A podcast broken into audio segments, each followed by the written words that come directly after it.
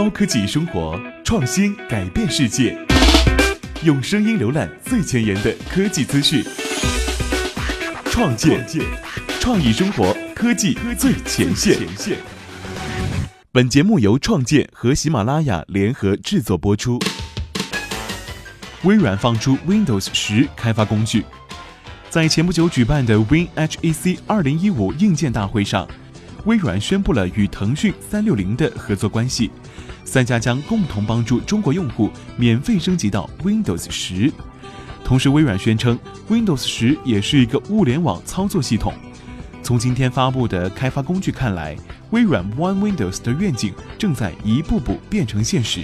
开发者只需报名参加 Windows Insider 计划。安装好 Windows 十技术预览版，就可以下载包括 Visual Studio 2015在内的开发工具了。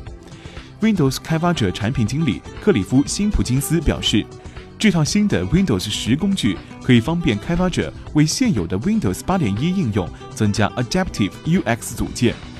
在新工具的支持下，开发者目前已经可以在运行着 Windows 系统的 PC 和平板电脑上测试自己的软件了。这得益于 One Windows 计划，微软在未来会把 Xbox、智能手机、物联网甚至虚拟现实设备接入进来，帮助开发者真正实现一次编译、处处运行的终极梦想。萨提亚·纳德拉时代的微软做出了非常多的转变，操作系统免费，开发工具免费开源，又将 Sunrise 等优秀产品收入囊中，而未来的收入预期却变得越来越不明朗。二零一五年想必是微软的 Gap Year 了。那创建呢，与你一同见证巨人转型的全过程。Instagram 炫技，拼图应用 Layout 横空出世。在官方博客中，Instagram 一如既往地强调了 Layout 的简单易用和创造力。在此前，Instagram 上的热门内容均以单张照片为主。其活跃用户也习惯了拍照、滤镜修饰和分享三步流程，而对于拼图，很多用户选择在其他工具上修改完成后再分享出来。Instagram 最近推出的 Layout 打算成为原有拼图工具的替代品。经过创建的试用，Layout 的确是一款展现创造力的好工具。它提供了八种常见的拼图方式，包括上下、左右双拼、四宫格和九宫格等。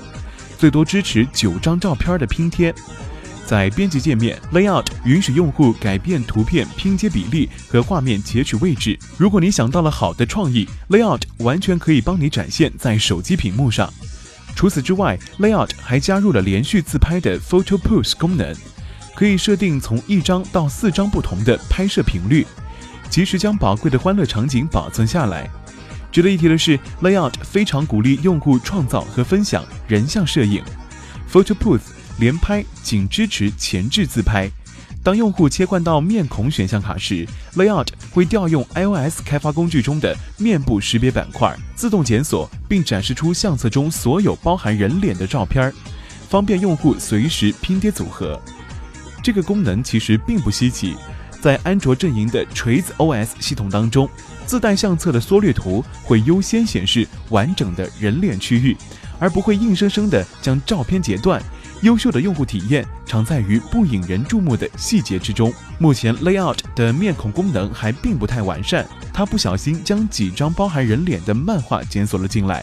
这可能也与 iOS 系统内部的 SDK 有关。在图片美化类产品同质化异常严重的情况下，巨头 Instagram 也在努力寻求用户的兴趣点。